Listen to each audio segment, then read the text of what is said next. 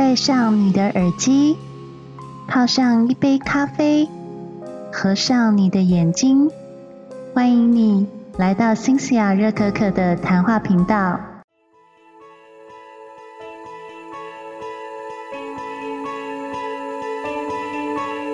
晚安，各位听众，大家好，欢迎回到新西亚热可可的谈话频道。好想念大家哦，不知道大家春节过得怎么样呢？我大概休息了两个礼拜，终于开始我的说书啦。那不知道大家上次听了我的仁慈这个音频了没有？那个音频我真的花了很多心血去做的哦。所以如果大家还没有听我三十一集的仁慈上下集的话，大家赶快去听哦。那今天想要跟大家分享这本书叫做《如果那个时候好好说了对不起》，一门修补人际关系的课程。那这本书呢，其实是由一位叫做海瑞亚纳瑞博士所写的。他是一个美国很受人敬重的一个人际关系专家。然后他目前也在美国堪萨斯州担任一个精神诊所的一个心理治疗师二十多年了，也是擅长写女性还有家庭心理学方面的书籍。他也是曾经有写过一本叫做《生气的艺术》这本书，畅销数百万册。那我想，大家如果想要了解这个作者的话，可以上网买他的书看看。那这本如果那个时候好好说了对不起，它里面到底是在讲什么呢？其实这个书呢，它讲了十二个章节，它分别是说明怎么样的道歉是越帮越忙的道歉。不知道大家的人生上面有没有一些经验哦？如果你的情人或是你的家人惹你生气，可是说了一些很不得体的道歉。你心里是不是觉得这个道歉还不如不要道歉算了？他分了很多章节去说明如何好好道歉，然后为什么有人不愿意好好的道歉？那面对这些不愿意好好道歉的人，我们可以用什么样的态度去对他们？还有，如果当你接受道歉之后，你要怎么去原谅对方？或者你是不是有遇过双方争执不下的那一种道歉呢？其实人跟人之间不只是只有快乐哦，争执是一定常常会有的。像我自己啊，其实也是一个非常不喜欢道歉的人。呃，有时候那个面子放不下来，就不知道要怎么好好跟人家说道歉。所以从小教育就是，嗯，我就嘴巴不说，可是我行动做了道歉的意思，这样总可以吧？对方总应该给我一个台阶下吧？可是往往就是，如果你没有说出来，只是做行动的话。那个真的被你骂了，或是被你误会的人，或是需要被你道歉的人，他心里反而会觉得很过意不去。所以这本书教你如何好好跟对方说对不起。这个说话艺术呢，其实我们每个人都该学学看，也该看看这本书哦。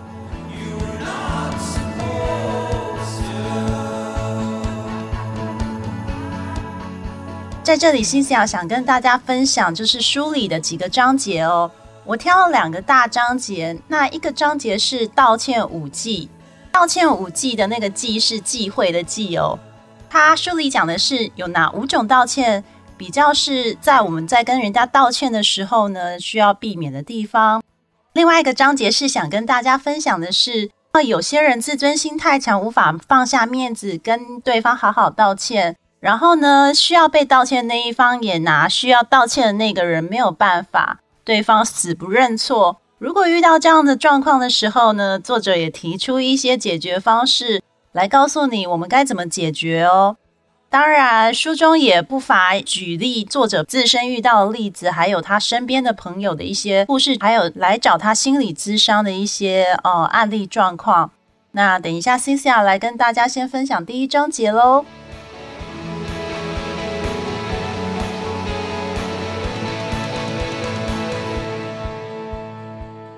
作者在书中呢提到道歉五忌，这五忌是哪五忌呢？这也让各位听众听听看，自己是不是犯了这样子的道歉错误呢？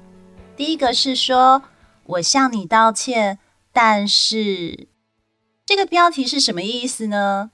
受伤的人呢，他想要听到真心诚意的道歉，可是呢，却在后面加上了一个但书，仿佛推翻了你之前想要对他的道歉。作者在书中举了一个叫做多洛丽丝的一个心理咨商者的例子。他说呢，他跟妹妹已经冷战好久了，只因为多洛丽丝有一次在家族聚会的时候，大家都出钱出力的，只有她妹妹闲闲晾在旁边都不帮忙，她看了就一肚子火。他又想到小时候妹妹都一直都是这样子的态度，所以他气不过，就当着家人面前念了他妹妹一句说：“你又不是客人，帮忙把碗盘收进洗碗机，你会死吗？”结果他妹妹听到之后，当然就觉得很刺耳啊，立刻就起身离开，再也不理姐姐了。从此之后呢，他们也一直回避彼此。之后多洛丽丝当然觉得很后悔，他就打电话跟他妹妹道歉。可是呢，他的道歉却非常不得体。他跟他妹妹说：“我为那天指责你，向你道歉。但是看你都不帮忙，我实在忍不住。那让我想起从小到大都是我在做，你从来不做，妈也不管，因为她不想跟你吵。我为那天的鲁莽道歉，但是应该要告诉你怎么做。那想当然尔，多洛丽丝这样道歉，小妹完全不领情。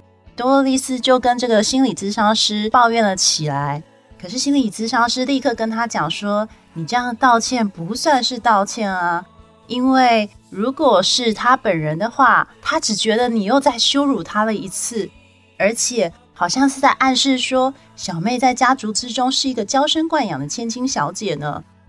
所以呢，虽然这个骂人的人多洛丽丝呢，她的道歉意图其实是善良的，她想要跟她妹妹和好，可是呢，听的人却觉得。”你根本就不是来跟我道歉的啊！你根本就是想来跟我吵架的。所以怎样道歉才正确呢？其实你就只要好好的说个道歉，不要再加任何淡书了。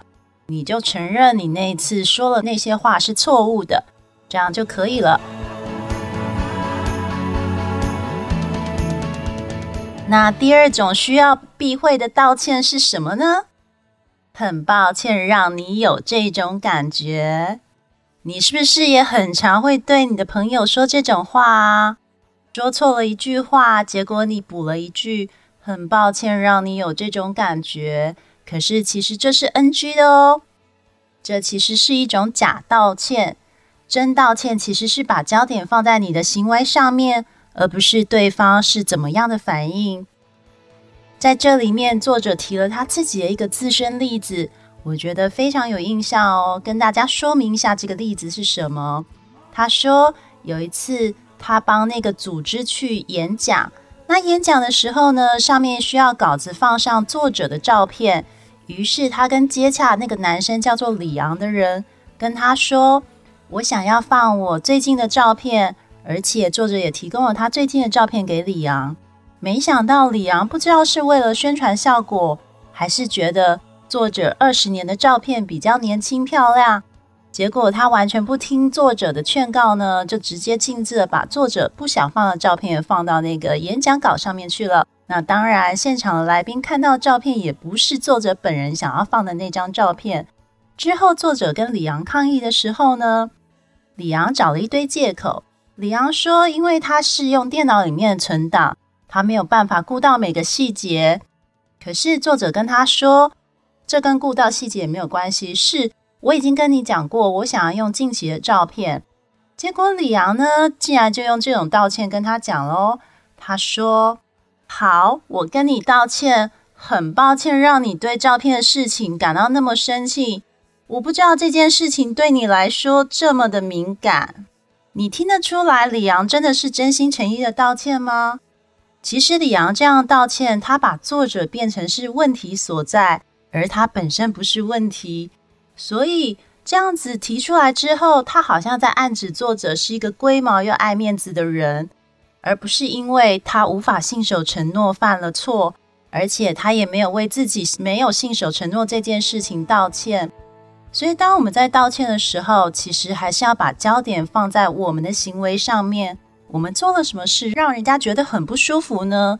那我们就针对这个不舒服跟对方好好道歉，而不是把焦点转在别人身上哦。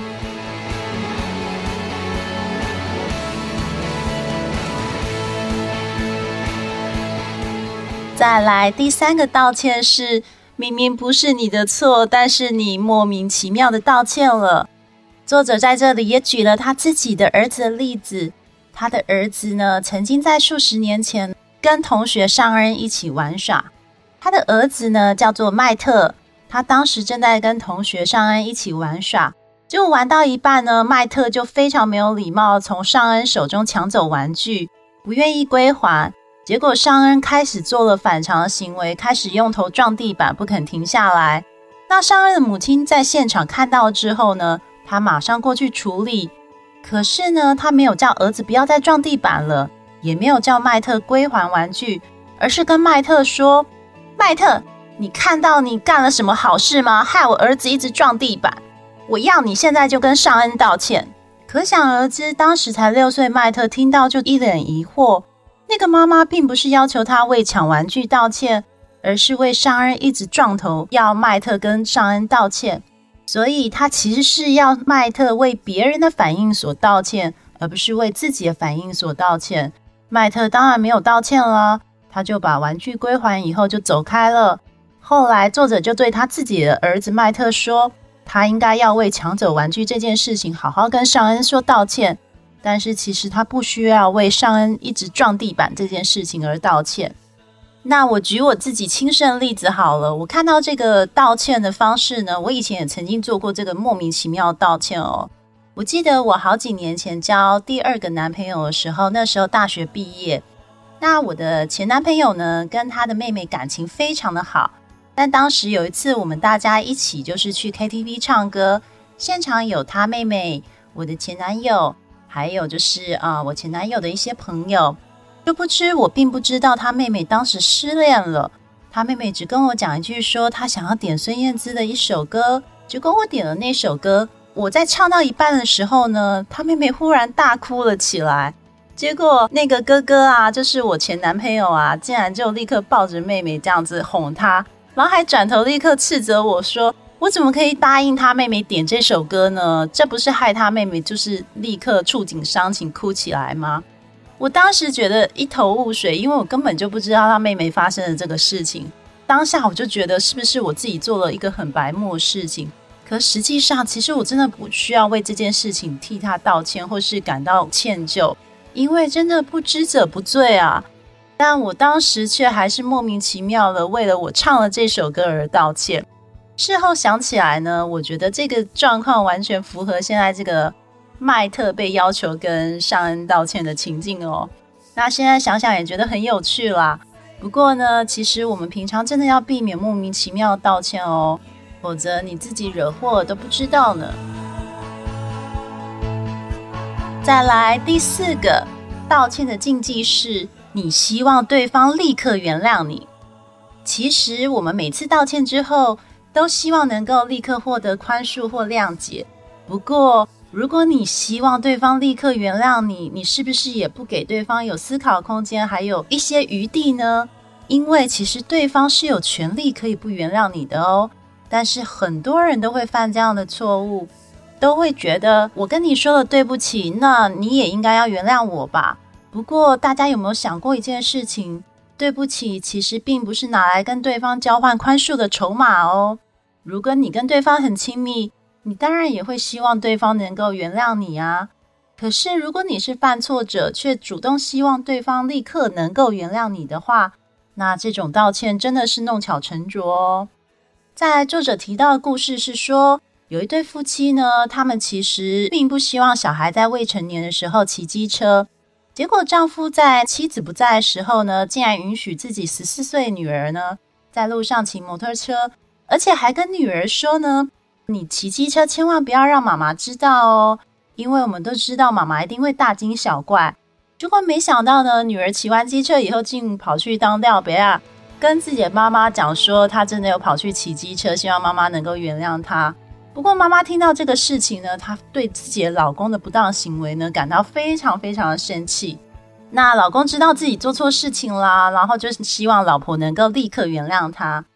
但老婆当下正在气头之下，他就跟他说：“我不会原谅你。”可是这个老公却不断不断的对这个老婆施压哦，他就一直说：“我已经跟你道歉了，你为什么还是不原谅我呢？你一定要那么小气吗？你一定要计较这件事情吗？”结果。原本他应该是事主了，结果反而让自己的老婆成为事主变公亲哦。所以老婆听到这样的道歉，是不是也觉得很无奈、很生气呢？如果是你，也应该会觉得很无奈吧。所以她当然就是更不能原谅他啦。她觉得自己好像被逼到一个墙角，被强行勒索原谅似的。甚至当老公这个人呢，因为一直得不到老婆的谅解，结果就恼羞成怒，那两个人就冷战，就吵了起来哦。所以呢，其实这个例子让我们知道。道歉的时候，你希望对方能够立刻谅解你，这是有点不太可能的，因为你需要让对方有一些舒缓情绪的空间。对方可能刚听到你的道歉的时候，其实是松了一口气，他也需要让自己给你一个台阶下。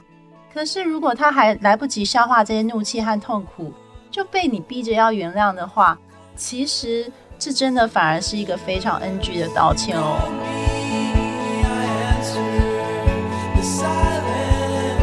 再来最后一个道歉的第五计是什么呢？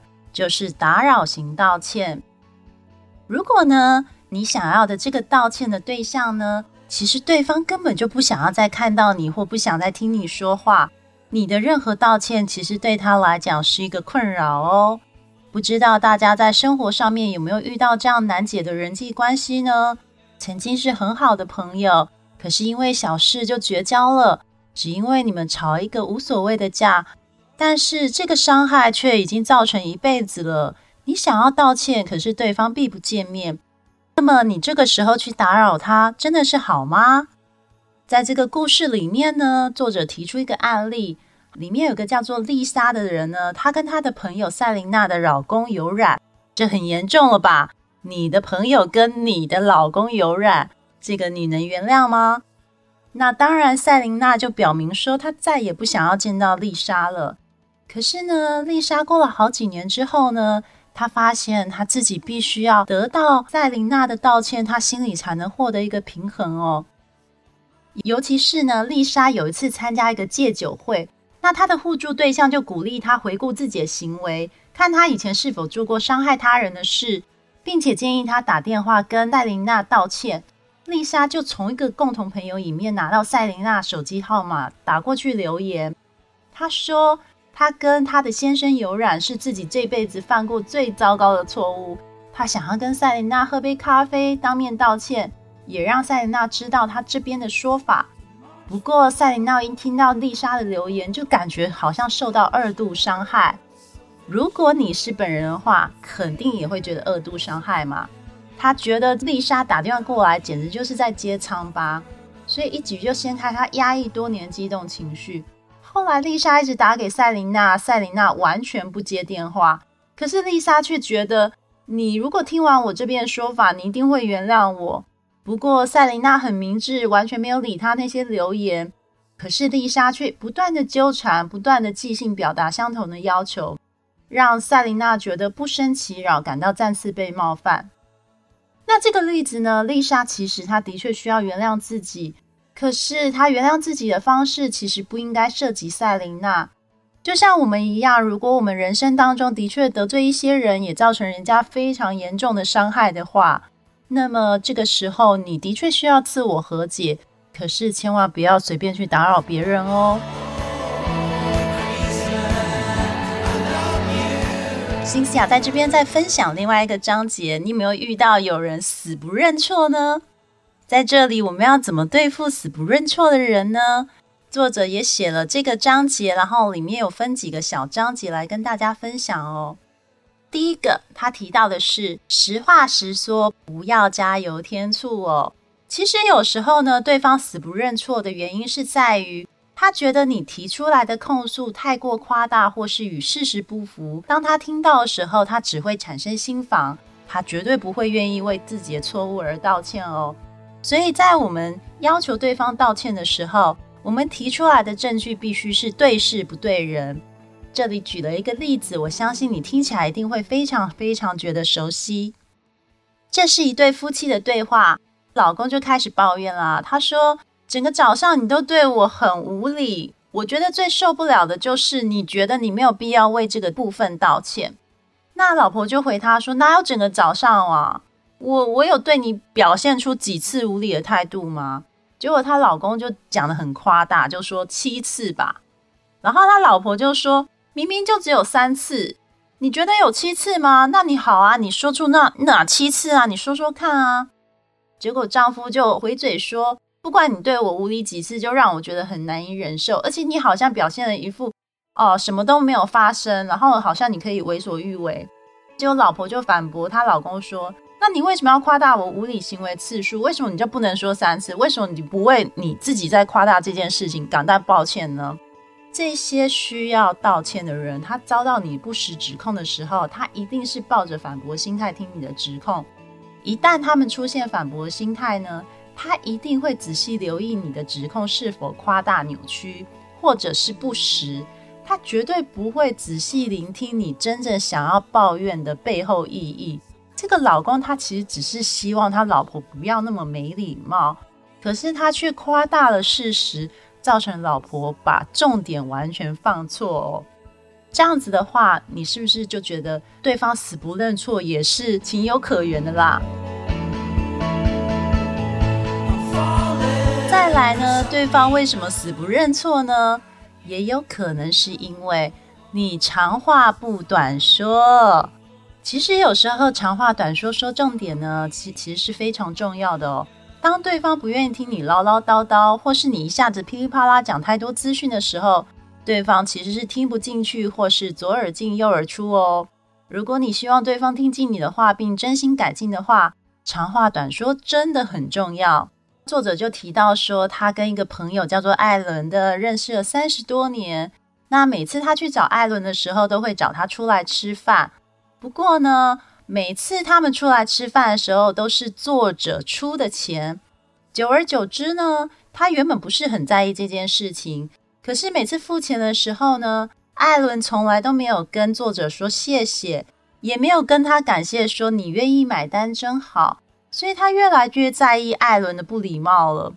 他知道他跟他的朋友艾伦的收入是有悬殊，他的收入比艾伦还要好。所以由他来买单，其实他刚开始真的不介意了，但是他对于长期的买单，他越想越不甘心。不知道有没有人也遇过一样这样朋友状况啊？其实我也曾经遇过这样朋友，我也真的觉得很难以启齿。所以这个 case 呢，让我也觉得，嗯，的确我该学起来长话短说，因为我到现在都还没有能跟那个朋友讲我心里的感受呢。不过下次我肯定要试试看这个方法的啦。当然，作者呢，他心里就越想越不甘心嘛。他回去呢，就跟他儿子麦特谈到这样子困扰。麦特跟作者个性完全不一样，是一个比较节奏明快的人。他就问他妈妈说：“那你想要怎样跟你的朋友艾伦坦白说出你的心里话呢？你想要怎么说呢？你的目的是什么？”那作者其实希望艾伦能够为自己的作为感到愧疚，甚至希望艾伦能够好好跟他说谢谢。所以他就噼里啪啦跟他儿子讲了一堆他想要跟艾伦讲的事情。他把所有怨气抒发完之后呢，电话另外一头的麦特就不发一语。结果他就问麦特说：“如果是你的话，你会怎么说呢？”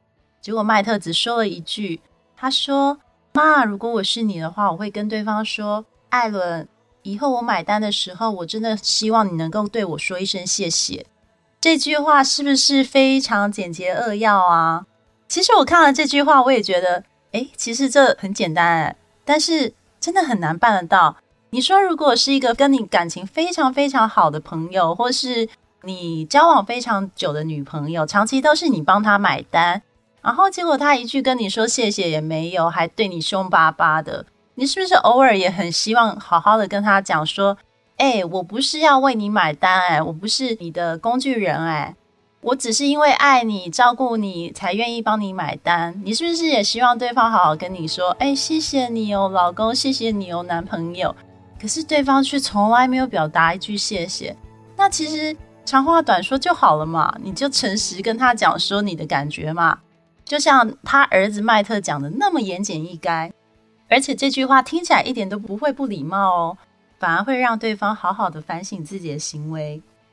因为当我们讲太多的时候，其实我们没有意识到自己的语气其实不好，或是讲的太多。然后呢，他们也觉得我们很啰嗦。而且在对方听完之后，也会越来越快失去耐性，把你说的话当耳边风。所以有时候我们对犯错者表达不满的时候，其实，在三句之内就要把所有的意思讲清楚，会比较适合哦。比方说，我开车送你的时候，希望你能道歉。你连续两次忘记倒垃圾，等等这样子的事情。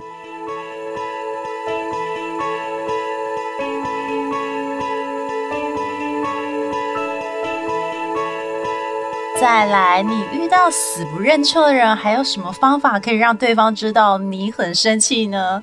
其实，作者在这里讲的第三个方法就是，你需要真的情绪爆发出来哦，你真的需要让对方知道你很生气。作者的心理治疗客户叫凯西，她发现她丈夫出轨了。那她跟她丈夫两个人都是老师，她丈夫出轨对象其实是自己研究所的学生。她后来呢，因为发现了很多证据，就跟丈夫摊牌了。她也去质问她丈夫，他们为了这些事情讨论了很多很多次。她很清楚表达自己希望丈夫怎么做，还有她如果继续跟那个研究生牵扯下去，可能会伤害到他们的婚姻关系。虽然凯西已经把话说清楚了，她的先生也为此道歉，表示他会改变，表示说他希望能够呃寻求凯西的原谅。不过呢，其实凯西心里其实还是非常介意。有一次呢，凯西在卧房里面就看到她的丈夫看起来若有所思、心不在焉。这个时候，凯西在这段期间的理性行为忽然失控，她忽然整个情绪失控，开始为了研究生的事情对她先生大发飙。她说她大吼大叫，喉咙都哑了，喊到她以为她自己伤了声带。那她发飙几分钟之后，就躲进卧室的小衣橱里面，一直在哭。她先生就求她出来，求她打开衣橱的门，但是她都完全不理她先生。当天晚上，她就跟先生分房。不过，也因为凯西这次的大爆发呢，她的丈夫终于醒过来了，彻底了解她的想法。那在那之前，他们理性对话的时候，都完全没有达到这样的效果哦。这次他毫无掩饰的情绪呢，完全打动了他的先生，那是他之前完全达不到的效果。所以他后来就发现说，其实偶尔的情绪大爆发其实是有用的。虽然情绪大爆发这个方式也许跟你平常理性的风格是完全不同的，而且是相当罕见的，但是只要不要是对对方有人身伤害的话。其实偶一为之的情绪反应，可以让犯错者更了解你的意思哦。再来一个是说，我们对犯错者其实完全不需要羞辱他们，因为羞辱他们呢是完全没有任何帮助的哦。作者呢在路上呢曾经看到一对母子的对话，他觉得这个妈妈做的不是很好哦，他就看到就是妈妈呢就是在骂小孩。原来呢，这个小孩呢，从超市偷了一把糖果放在自己的口袋，没有让妈妈知道。那一刚开始，他们对话都还很和平。那个妈妈就跟那个小孩说：“你擅自拿走那个超市的糖果是不对的，这个是违法的。我们回店里去，你要为拿走糖果的行为向店家道歉。”这个部分都还 OK，但是他注意到那个妈妈发现那个小孩子不讲话的时候，他马上批评他的行为。甚至批评这个小孩子的人格。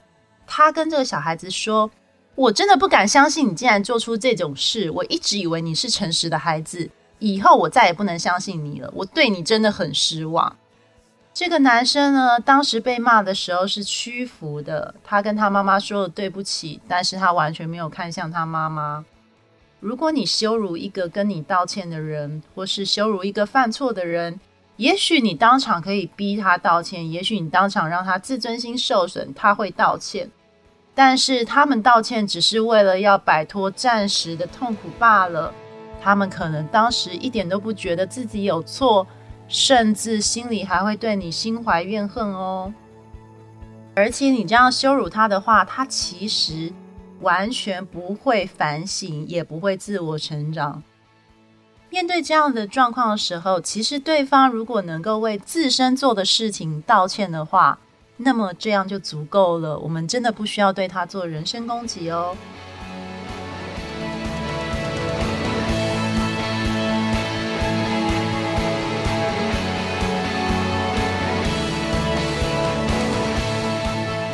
再来当对方死不愿意道歉的时候，是不是有可能我们自己要求对方道歉的时候，把责任归属混淆了呢？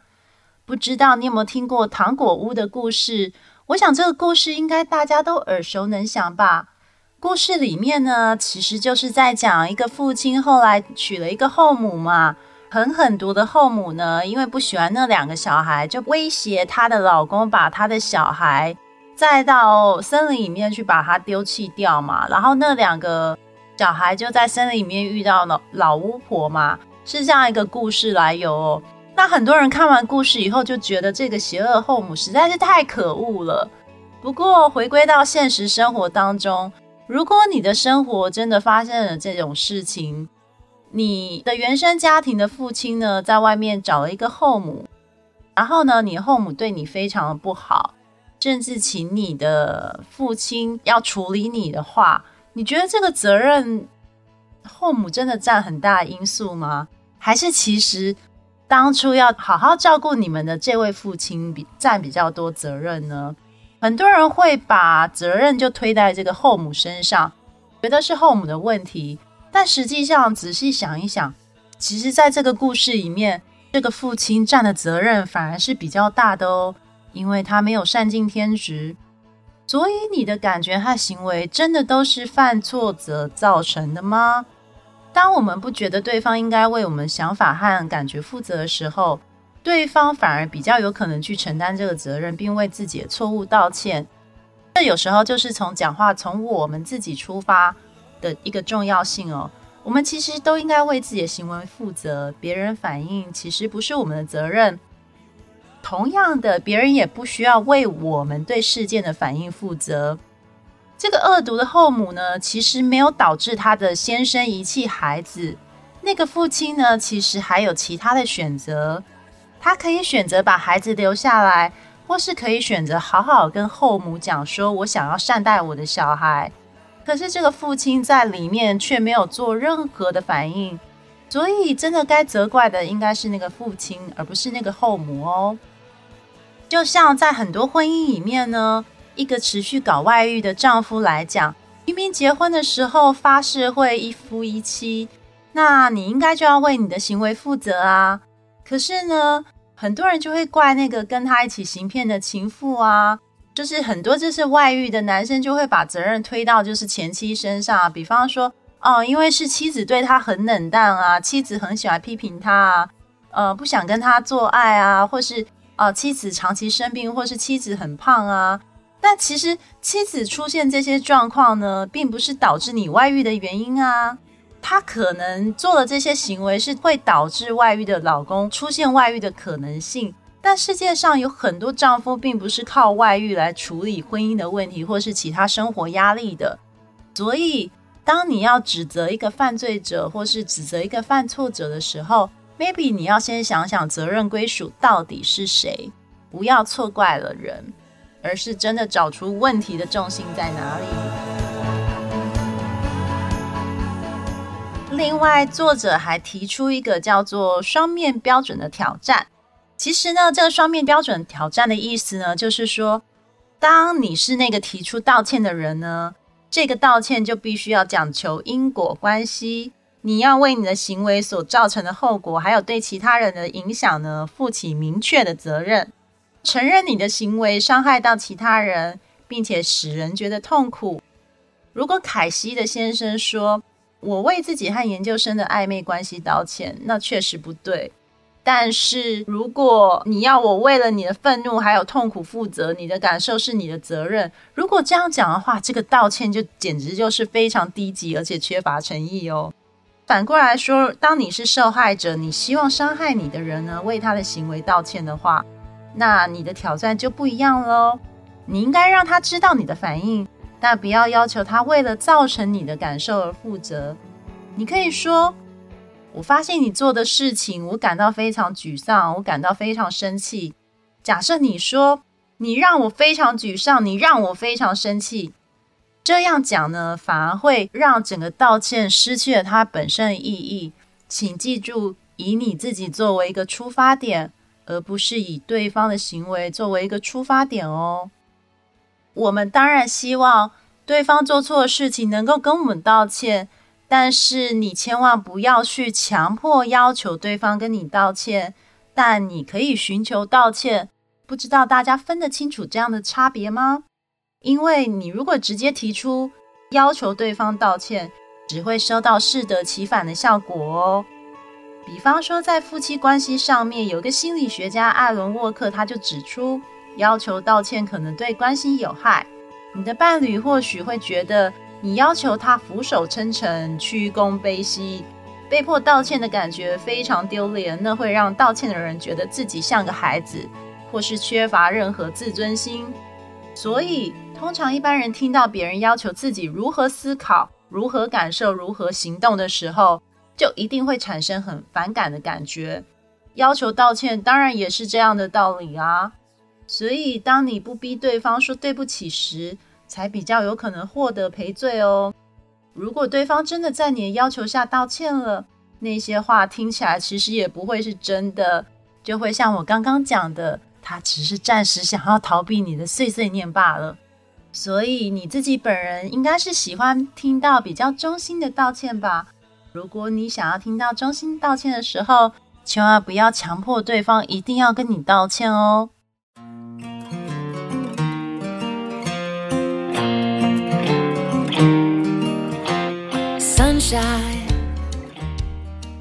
好啦，谢谢啊，热可可就讲到这边啦。其实书中有讲了非常多有趣的例子，甚至看完之后也心有所感，会一直去回想，说自己有没有做过这样子道歉，或是有做过伤害人家的事情。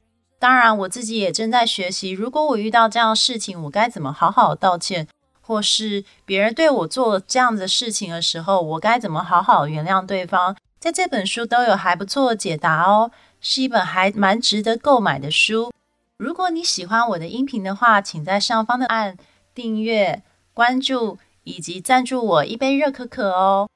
那下本书籍就再见啦，拜拜。